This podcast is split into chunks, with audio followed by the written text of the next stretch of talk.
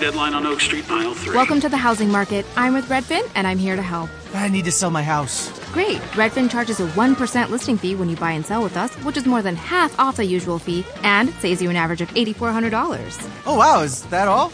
Uh, yep. I'm kidding. You had me at 1%. Want to win? Sell with Redfin. It's real estate done right. Bidding war at the offers counter in five minutes.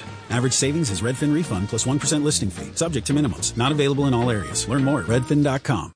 Fala galera, tudo bem? Olha só, nós fomos convidados para cobrir o evento da Boitempo, que era praticamente uma pergunta: democracia em colapso? E lá eu separei um tempinho para conversar com o Jones Manuel. Então, curtam essa, essa entrevista maravilhosa. Lembrando que, como a gente grava em lugar aberto, com várias pessoas, tem alguns ruídos de fundo, mas está maravilhoso o bate-papo sobre identidade, identitarismo, isso tudo pensando numa crítica marxista. E agradecer, queria agradecer também o pessoal da Boitempo, o Kim, enfim, todo mundo que, que nos é, agraciou com esse convite para cobrir esse evento fodástico e vai ser lembrado por muito tempo. É isso, um beijo fiquem com o programa.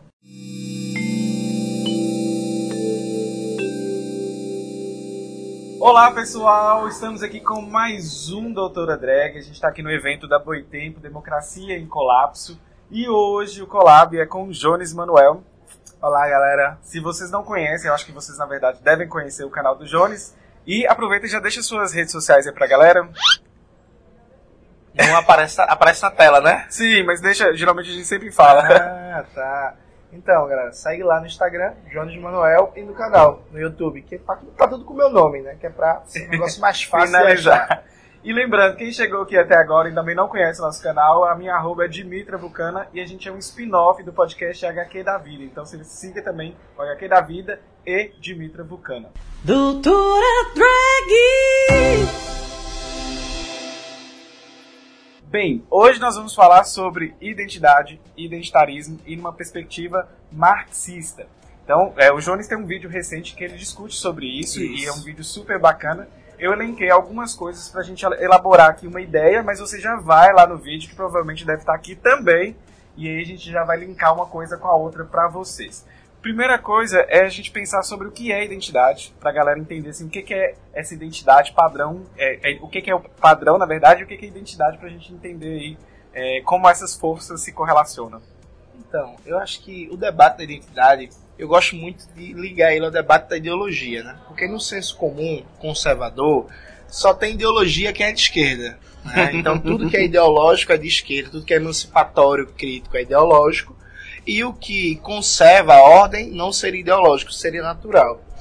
Com a questão da identidade, acontece algo semelhante. Aquelas pessoas que estão encaixadas ou mais próximas do padrão universal acham que não tem uma perspectiva de identidade, uma afirmação de identidade. O que é, que é esse padrão universal? Basicamente, homem, branco, burguês, hétero e como se acrescentou, cisgênero. Cisgênero também. Então, esse padrão universal historicamente construído, que representa a, uma, uma espécie idealizada da classe dominante brasileira, né? Que se acha europeia, que se acha descendente direta do, do Sacro Império Romano Germânico e por aí vai. As pessoas que estão mais ou menos próximas desse padrão, elas não se percebem que existe uma dinâmica constante de reprodução e afirmação dessa identidade universal a partir da família, da escola, da igreja, da indústria cultural e por aí vai. E as pessoas que estão fora desse padrão de identidade universal dominante, pessoas negras, eh, transexuais, mulheres, pessoas da classe trabalhadora, normalmente quando se organizam, eh, por exemplo, muitos se acusam do movimento negro de identitário. E existe uma perspectiva identitária que já, já a gente explica, só que para muitos é, a pauta da questão racial é em si identitária. Quando falam isso, eles partem do pressuposto que cobrar igualdade racial é identitarismo, só que a afirmação permanente do padrão de branquitude como algo hegemônico, isso não é, é, é identitarismo ou afirmação de identidade. Então, quando a gente olha na TV no cinema, na música e vê que praticamente todos e todas são brancos, isso não é visto como uma imposição da identidade branca. Só que quando setores do movimento negro ou algumas personalidades famosas cobram rep representatividade no Jornal Nacional ou na novela da Globo, não que eu defenda isso, mas usando como ilustração de argumento, quando se cobra isso, se diz assim, olha, o identitarismo, querendo colocar pessoas negras. Então, é, o ser humano ele não se apresenta sem identidade, né? A forma como a gente se relaciona com os outros, a forma como nós somos lidos socialmente, passa por um conjunto de signos, de, de, de traços, de comportamentos, de representações simbólicas que constituem a nossa identidade. Então não existe um ser humano sem identidade. O ser humano sem identidade é um ser humano fora da sociedade, numa floresta isolado mas todas as pessoas que vivem em sociedade, que se interrelacionam com outras pessoas, é construído esses símbolos, esses significados, essas práticas sociais que conformam, constituem as identidades diferenciais. Então, olha só, a gente tem eh, essas questões da, da, da, formação da identidade. Eu achei bacana o exemplo com a ideologia, porque acho que casa bem ao que a gente quer falar. E muito se fala, por exemplo, que o problema na esquerda foi o identitarismo. Isso. Que chegamos aonde chegamos só porque existem o movimento negro, feministas, LGBTs. É como se nós tivéssemos estragado o rolê e não o capital, não a burguesia, não essas correlações de forças que a gente tem. E bem, é, essas pautas, como elas vão se correlacionar então com a luta de classes? Porque as pessoas acham que, que a luta de classes está isolada. É como se é, o trabalhador não fosse LGBT, não fosse negro, não fosse mulher, ou seja, inclusive temos um país que a maioria é negra. Então, Isso. a maioria da classe trabalhadora é negra, na verdade. Então, essas correlações como se dão. Né? Eu, eu, brinco é, que tem gente que pensa a classe trabalhadora numa abstração no espaço-tempo. Fala-se da classe trabalhadora, parece que a classe trabalhadora é um exército de clones do Marcos Pasquim. Né? São homens de 1,90m, musculosos, barbudos, e aí eles foram clonados, né? E é um monte de Marcos Pasquim, Rodrigo Lombardi e por aí vai. E quando você para para observar a configuração histórico-concreta da classe trabalhadora brasileira, você vai ver como, muito bem é, colocou agora, Dimitri, a maioria é negra, a maioria é feminina, existe uma clivagem regional também muito importante, né? Essa coisa do trabalhador nordestino, migrante no sudeste e no sul. Existe uma série de, de, de configurações particulares regionais, também racial, porque, por exemplo, é, eu tenho um amigo, Felipe, que ele cresceu junto comigo na mesma comunidade, na Borborema, e ele sempre foi branco. Não só foi branco, mas era chamado de galego. Esse amigo foi estudar em Santa Catarina, em Floripa, e lá em Floripa ele é tratado como negro. Então, a forma de expressão da questão racial em Florianópolis não é a mesma que em Recife. E além de tudo é um nordestino, né? Isso, que tem, tem, outra, outra, outra identidade então, também. Então, né? assim, é, não existe luta de classes fora da luta contra as opressões. Né? Combater o racismo numa perspectiva realmente crítica que vá à raiz do sistema é uma expressão da luta de classes, assim como o machismo. É, a gente está aqui no seminário da Boitempo, a Silvia Frederich vem falando muito, por exemplo, sobre o papel do trabalho doméstico enquanto elemento de reprodução social de trabalho não pago, em que a família nuclear burguesa, a mulher assume o papel de garantir a reprodução biológica e social dessa classe trabalhadora que vai ser explorada, vai gerar mais-valia. Então, como é que a gente vai falar, por exemplo, de luta feminista e como se isso não tivesse relacionado com a luta de classes? O X da questão é que existem perspectivas teóricas, liberais, que tentam separar a luta feminista, a luta antirracista, a luta contra a LGBTfobia de uma perspectiva estrutural crítica, ou seja, da luta de classes. Né? Tentam é, é fazer com uma, uma variante do liberalismo de esquerda, por assim dizer. Aí tudo bem, existe. Agora, levada às últimas consequências, eu estou com a camisa aqui do Malcolm X, que é autor da famosa frase não existe capitalismo sem racismo. Malcolm X estava certo. Então se a gente vai lutar contra o racismo até as últimas consequências, a gente vai ser necessariamente anticapitalista. Então, aí você estava falando da questão do Malcolm X e, e, não existe capitalismo sem racismo. E aí a gente vai entrar numa pauta que eu acho interessante pro meu lado da pauta LGBT, que é a pauta que eu também defendo, mas hoje muito mais numa perspectiva anticapitalista, mas antigamente não era, era bem liberal. É, mas aí a gente fala muito no, no, no, HQ da vida sobre Pink Money. Eu já gravei até um vídeo com a Sabrina sobre Pink Money. No seu vídeo você também faz uma correlação com o vídeo dela sobre pautas anti-opressão e, e identitarismo. E aí você fala também do movimento de antirracismo de mercado. E como que isso funciona e como que isso nem, nem é, talvez nem balança as estruturas que a gente tem, né? Então, é, existe existe uma visão meio ingênua que corre muito à esquerda, que é achar que o mundo é dividido entre o reacionário e o progressista. Então todo mundo que não é um reacionário, um fascista, um Bolsonaro seria um potencial aliado. Né? Uhum. Dentro das lutas. E como se o liberalismo, de, como se a consciência, na verdade, a consciência política fosse uma espécie de escadinha, né? Você começa liberal, aí tá tranquilo, começa liberal, depois você vai subindo, subindo, subindo para formas mais críticas. A burguesia mundial aprendeu, especialmente a partir dos anos 80, que não dá só para combater com a repressão e com a ideologia abertamente, por exemplo, não dá para combater o movimento negro só com a repressão e com a ideologia abertamente racista ou negadora da legitimidade desse movimento. É preciso disputá-lo por dentro. Então, Banco Mundial, FMI, Fundação Ford, Fundação Rockefeller e uma série de, de aparelhos ideológicos da burguesia começaram a disputar por dentro os movimentos de luta contra a opressão. Tanto que palavras que hoje são muito comuns na linguagem política dos movimentos, como empoderamento, Uhum. é, estão presentes nos documentos do Banco Mundial, como representatividade, por aí vai. Então, esses movimentos eles são disputados por dentro. Essa é a primeira coisa importante. Essa ideia de todo mundo que fala contra o racismo é aliado é uma ideia perigosa e falsa. Porque o Banco Mundial fala contra o racismo, sabe?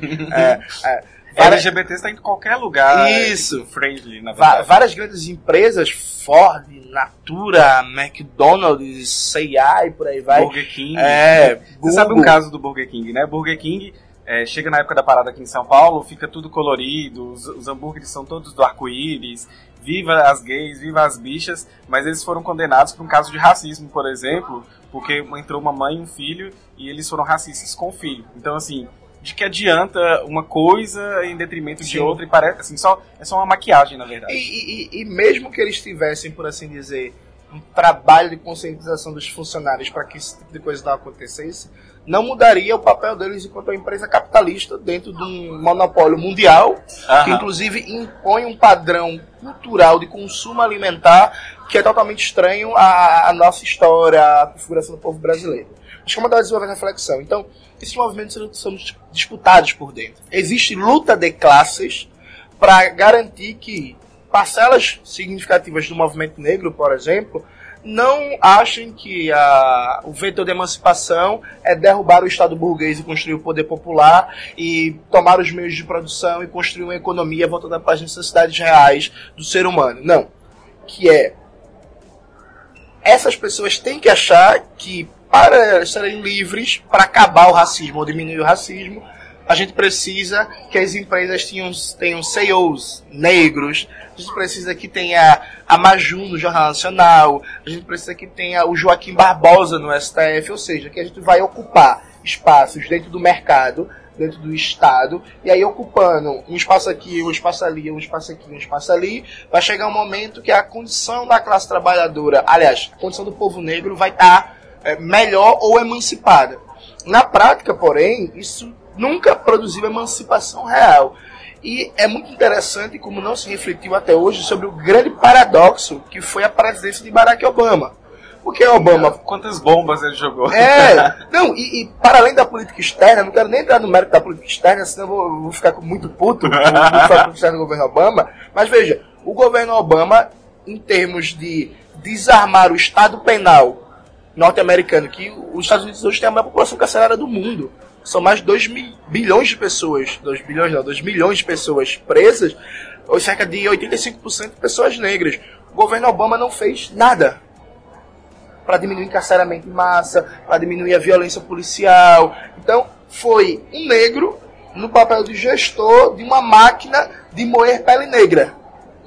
E não se refletiu profundamente de que, olha, a representatividade nos espaços de poder instituídos, qual é a sua real capacidade de mudança?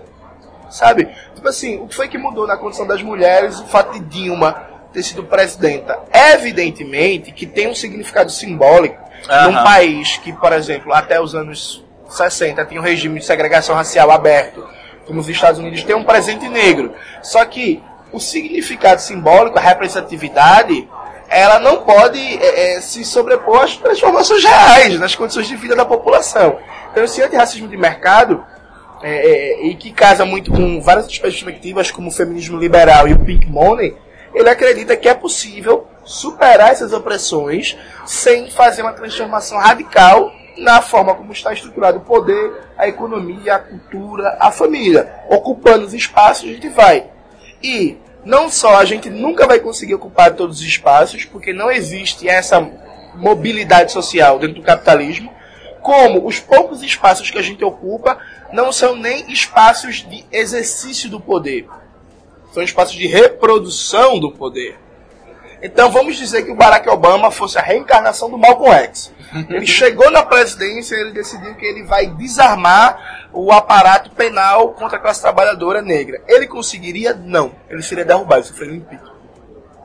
A mesma coisa aconteceria com a Dilma e olha só o que, que aconteceu, né? É, encarceramento em massa no Brasil também seguiu uma linha em ascendência, Sim. mesmo que tentam é, tirar essa responsabilidade do governo federal, colocando para os estados, mas a gente sabe que poderia ser feito algo em nível federal. É, a Dilma já rifou nós LGBTs no kit antimofobia para poder salvar o Palocci, por exemplo, e inclusive virou o kit gay, que é a maior palhaçada que a gente tem.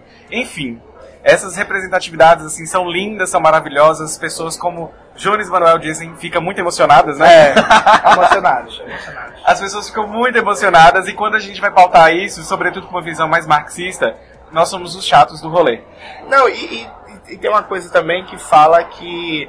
é, ah, vocês ficam falando de revolução, mas a gente quer mudança para hoje. Não, a gente também quer é, a- alguma coisa hoje. A gente luta por políticas públicas. A gente defende políticas públicas para essas populações. Só que a gente tem que defender essas políticas públicas sem fomentar a ilusão E vamos chegar em algum lugar melhor. é, não, que, que essas políticas públicas vão resolver o problema. A política pública por si ela é um paliativo. Ela é um negócio que a gente vai fazer de imediato para, por exemplo, as pessoas não morrerem de fome ou talvez não morrer de imediato. Agora, achar que via política pública dentro do Estado burguês a gente vai superar um problema que é estrutural, porque se a gente diz que é estrutural, está muito para além da política institucional, está dentro da estrutura de poder. Esse é o significado da palavra estrutural. Não é estrutural? Aham. Então a gente tem que transformar as estruturas que conformam essa realidade estrutural. Enfim, gente, eu acho que o debate eh, daqui é só uma provocação, mas eh, sigam, acompanhem o canal do Jones. O Jones também está no Revolu Show, que é um podcast maravilhoso. E aí vocês vão acompanhar esse debate e entender por que que às vezes a gente fica cutucando e dizendo assim, olha, não tá funcionando, não fique iludido, porque a gente não vai chegar em lugar algum enquanto não houver revolução. É isso. Eu quero fazer um mexão final. Ah, vai lá. Se você quiser conhecer um pouco mais do debate que a gente vem fazendo de crítica antirracismo do mercado, hoje tem um livro que foi lançado esse ano. Ah, é, gente. O Revolução Africana, uma bola ontologia do pensamento marxista, organizado por mim e pelo Gabriel Landi, que é uma iniciativa nesse debate, né, de resgatar uma concepção revolucionária e crítica dentro do movimento negro brasileiro. Então, comprem um livro que eu preciso pagar também o leite das crianças. Obrigado. falar no leite das crianças, só pra fechar, também tem aquele é, o curso online que você tem na caixa de ferramentas. Isso, isso. Eu tô fazendo esse curso, atrasado. Terminou? Mas tô, não, tô atrasado ainda, mas o curso é maravilhoso e acho que pra quem quiser introduzir em alguns debates, também vale a pena. O curso da caixa de ferramentas, vou deixar o link aqui pra você. É isso, gente. Então, um beijo. Tchau, tchau. Tchau, tchau. Half-Death.